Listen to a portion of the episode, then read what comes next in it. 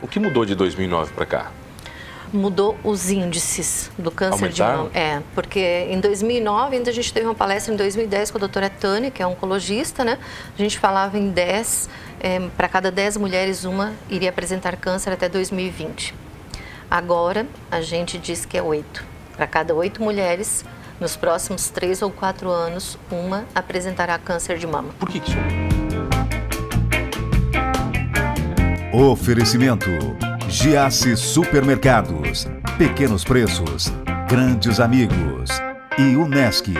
Formação e inovação para transformar o mundo.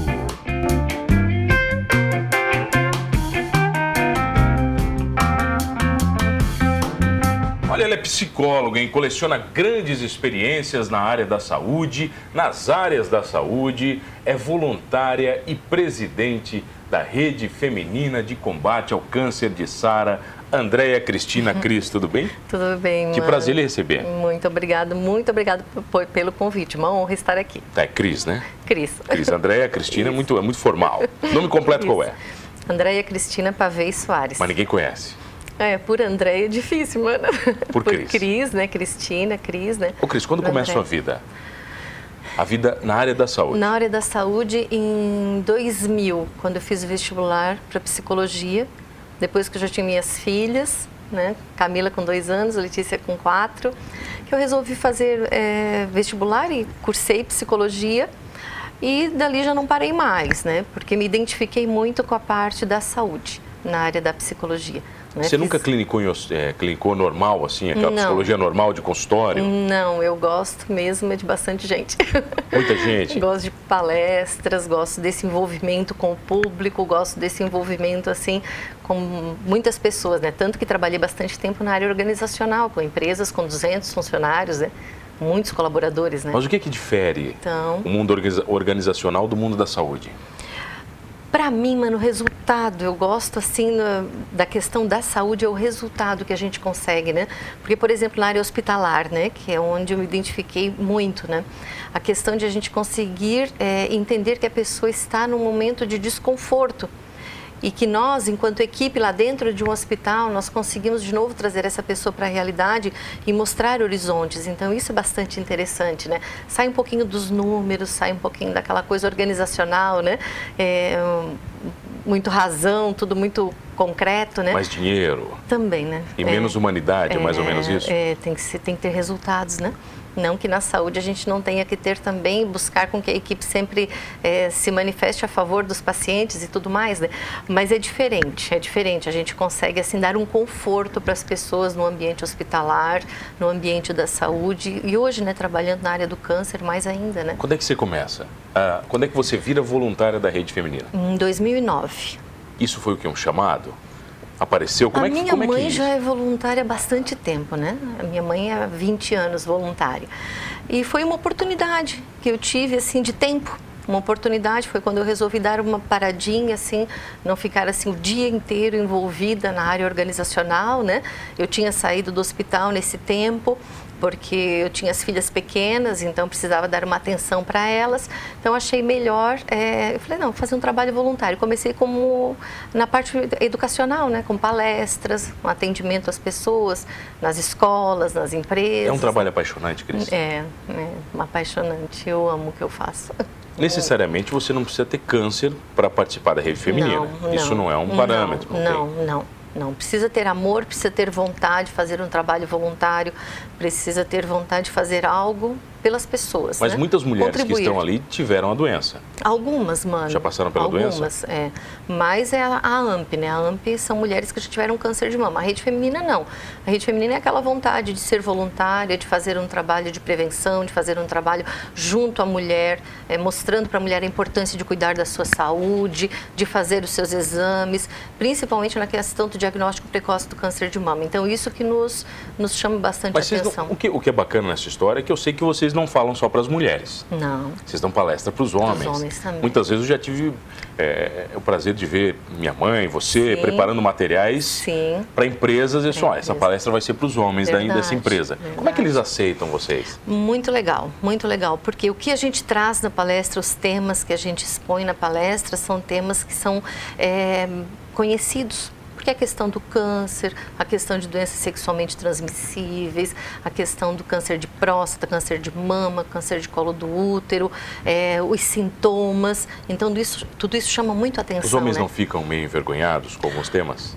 Ficam, mas a gente deixa eles bem confortáveis, bem assim, vontade, então é bem assim. à vontade. Então a gente conversa, a gente vai tratando é, as coisas pelos nomes, né? E aí eles percebem que realmente ali é um ambiente de se falar é, o que tem que ser dito. Então, às vezes eles nos perguntam no final, como acontece muito com as mulheres também. Às vezes tem vergonha de perguntar em público, de dizer, olha, eu estou com essa dificuldade, estou passando por isso. Aí espera terminar no- a palestra, chama a gente, a gente deixa o telefone da rede, entra em contato com a gente. Geralmente assim, a gente vai faz uma palestra, naquela semana a gente recebe muita gente daquele ambiente que a gente que a gente Ô, Cris, a esteve. falta de conhecimento, né, a ignorância, e não é pejorativo, Sim, é, é um fator preocupante ainda? É, é um fator bastante preocupante em relação ao diagnóstico precoce do câncer de mama. Em relação ao câncer do colo do útero, na nossa região, nós podemos dizer assim que nós temos índices bem baixos porque nós temos muitas facilidades. Nós temos as unidades de saúde muito próximas, nós temos redes femininas em quase todas as cidades, nós temos eh, exames feitos eh, por planos de saúde particular. É, a nossa localização, a mobilidade é muito fácil na nossa região. Então, para câncer do colo do útero, então a mulher realmente ela só vai ter um câncer do colo do útero se ela quiser, né? Ah, não, eu quero, então não vou fazer nenhum exame. Então, com o tempo, pode ser que ela apresente, se ela não tratar, alguma lesão pré-maligna, né? Agora, no caso do câncer de mama, que não tem prevenção, e somente fatores protetores, a gente precisa falar muito, mano, muito, muito do câncer de mama, dos sintomas, do que pode estar acontecendo, da questão da palpação da mulher nas suas mamas, do conhecimento do corpo, para frente qualquer alteração, essa mulher procurar um médico O que mudou de 2009 para cá? Mudou os índices do câncer Aumentaram? de mama. É, porque em 2009, ainda a gente teve uma palestra em 2010 com a doutora Tânia, que é oncologista, né? A gente falava em 10, para cada 10 mulheres, uma iria apresentar câncer até 2020. Agora, a gente diz que é 8. Para cada 8 mulheres, nos próximos 3 ou 4 anos, uma apresentará câncer de mama. Por que, que isso aumentou, Né? Cris? O que eu vou te dizer? A gente vai aos congressos, a gente participa dos cursos, a gente não tem assim essa resposta do câncer de mama. A gente sabe que muitas coisas pode se cuidar, como por exemplo a questão da obesidade, atividade física, é, o não uso de cigarro, de álcool, tudo isso são fatores que hum, promovem é, que para que a mulher se proteja, na verdade, né? Não que vai evitar. A amamentação, 30% das mulheres, as mulheres que amamentam têm 30% menos chances de desenvolver um câncer de mama, mas não é 100%, é 30%, né? Mas aumentou bastante o número de câncer de mama e isso é no mundo, não é só no Brasil. Por isso que o Outubro Rosa é mundial, né? É mundial. É mundial. A rede feminina é nacional? Como é que é? A rede feminina é nacional. É nacional. Mas é muito forte em Santa Catarina. E funciona mais ou menos assim, mano. É Rio Grande do Sul, Santa Catarina, exames preventivos, diagnóstico precoce do câncer de mama, é, exames do colo do útero, que é o Papa Nicolau, preventivo. Já do Paraná, subindo, São Paulo, Nordeste, mas é, o- é dentro do hospital, porque ela nasce dentro do hospital. Com A rede jorna- feminina sempre nasce dentro do Nas- hospital. Nasceu dentro de um hospital em 1946, com a dona Carmen Prudente, que era jornalista, esposa do Dr. Antônio Prudente. Então, ele, ele foi até São Paulo para trabalhar no Hospital AC Camargo. E ela, como jornalista, achou que então seria importante ela atender os pacientes do esposo. E convidou algumas amigas e começaram a atender esses pacientes. Né? Então, a partir dali, desse gesto carinhoso dela, junto às pessoas que tinham câncer na época, que tu imagina o câncer em 1946, o que, que era, né? Era dor, sofrimento e morte. Né? Então ela se compadeceu dessa dor dessas pessoas e convidou as amigas. Então elas vestiam um jaleco cor-de-rosa, em vez de tomar café da tarde ou passear, elas iriam atender os trabalhar. pacientes no hospital. Assim nasce a rede feminina. Por isso que é tão forte São Paulo, Nordeste, a rede feminina estar dentro de um hospital oncológico. Não um hospital geral, mas um hospital Oncológico. oncológico. É, onde os voluntários são 300, 350, 400, 500 voluntários que trabalham até fazendo barba, penteando cabelo, dando banho, levando roupa, fazendo sopa. Então, eles fazem de um tudo. Né? E aqui na nossa região, nós temos em Criciúma, nós temos uma equipe da Rede Feminina de Criciúma que trabalha dentro dos hospitais e fazem um trabalho fantástico, fantástico aqui em Criciúma, são os anjos cor-de-rosa mesmo, né? E Sara a gente faz dentro do hospital, mas é mais o acolhimento, o carinho para os pacientes internados, não necessariamente com câncer de mama, porque os pacientes com câncer de Sara são tratados em Criciúma, né? No NACOM mas a rede feminina ela é mais forte dentro dos hospitais do Paraná para cima. Às Aqui vezes, é mais a prevenção. Ô, Cris, às vezes o que falta para uma pessoa é diálogo, é, é conversa, é, um é. ombro amigo, é, alguém é. para conversar. É, isso mesmo. E a rede faz isso muito bem, né? De uma forma muito carinhosa. Ouvir assim, as pessoas. Ouvindo, né? É, no hospital mesmo, traz a pessoa para a sua realidade, né? As nossas voluntárias, elas sempre falam sobre isso. Ah, hoje fazer uma visita estava tão bom, é, conversei isso, conversei aquilo, porque a gente não vai lá para falar da doença, né? A doença o paciente já sabe que tem. O problema que ele está passando, ele já sabe. Ele quer é falar de vida, ele quer falar do que está acontecendo lá fora, ele quer se conectar com a realidade. Essa conexão com a realidade que traz ele, é, que anima ele, que motiva e que faz ele buscar uh, o seu tratamento, né? Vamos nos conectar com o próximo bloco daqui Vamos. a pouquinho, pode ser? pode. Eu tenho o prazer de receber a presidente voluntária da Rede Feminina de Combate ao Câncer de Sara, a Cris. É rapidinho, eu já volto aqui no Manos. Voltamos, voltei aqui no Manos Talk Show e você já sabe, comigo, Mano Dal Ponte, duas entrevistas sempre inéditas, todas as noites, aqui na RTV e no YouTube do Manos Talk Show. Perdeu um programa? Vai lá, o Manos Talk Show no YouTube, você vai curtir todos completinhos, inclusive este, com a Cris, que é voluntária e presidente da Rede Feminina de Combate ao Câncer de Sara. Ô Cris, e a Casa Rosa? É um grande sonho? É um grande sonho. É, é, é isso que tirou tuas férias, é, é verdade? É esse projetinho tirou tuas férias? esse projetinho. Um sonho inacreditável, né, Mona? Que a gente olha assim, a gente pensa, nós mesmos, nós nos perguntamos, né? Como que a gente conseguiu chegar até aqui, né? Quando você fala de Casa Rosa, a é. gente fala de rede feminina, a gente fala de equipe multidisciplinar, isso. a gente fala de médicos, isso, hospitais, isso, clínicas, muitas parcerias. Como é que funciona isso? É. A ideia, mano, justamente vem dessa minha especialização na área da oncologia desse trabalho com pessoas com câncer, onde a gente sabe o que um paciente com câncer precisa e onde a gente sabe o que é preciso falar, é, conversar, esclarecer, elucidar para que as pessoas consigam, frente a alguma mudança no seu corpo, procurar o tratamento. Né? Foi assim que surgiu a Casa Rosa a gente pensou num espaço, isso foi lá em 2015. A gente pensou, vamos conseguir um terreno para a Rede Feminina ter sua própria sede, né? Mas Hoje, isso devagando. Div... Bate-papo, é, aquele bate-papo. Sim, né? Vou ficar com o presidente dois anos, tudo bem, então vou tentar conseguir um terreno né, nesses dois anos. Só que em seis meses a gente conseguiu o terreno, que foi doado pelo governo municipal, prefeito Murialdo, vice-prefeito Sandro. Foram muitos. Aceitaram bem a ideia. Aceitaram bem a ideia. A gente disse que queria construir uma sede, mas eles acharam, né? Duas pecinhas, né? Um banheiro, pronto, né? Aí, só porque a gente disse o terreno que nós queríamos, né?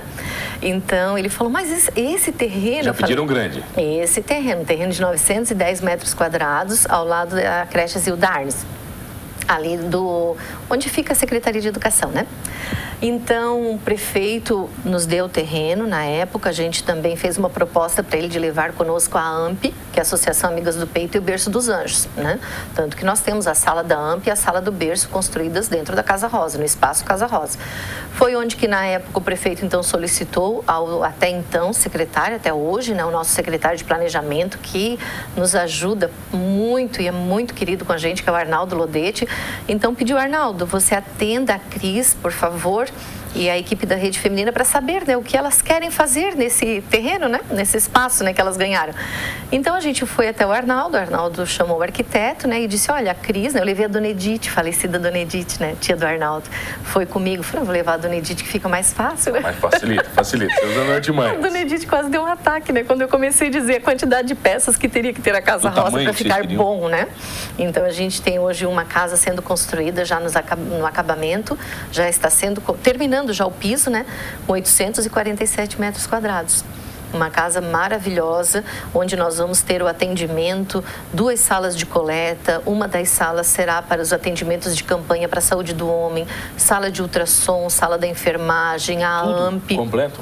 Um espaço para assistente social e advogado, para falar para o paciente dos direitos que ele tem. Hoje o paciente com câncer tem muitos direitos e a gente precisa ajudar eles aqui para que eles consigam as facilidades, que eles têm os direitos preservados e a gente precisa atendê-los. Né? A sala da psicologia, uma sala de multiterapias para a gente trabalhar yoga, para a gente trabalhar pilates, para a gente trabalhar fisioterapia de grupo, psicologia de grupo, um espaço de auditório, um espaço porque a gente quer ter acadêmicos lá conosco fazendo estágios.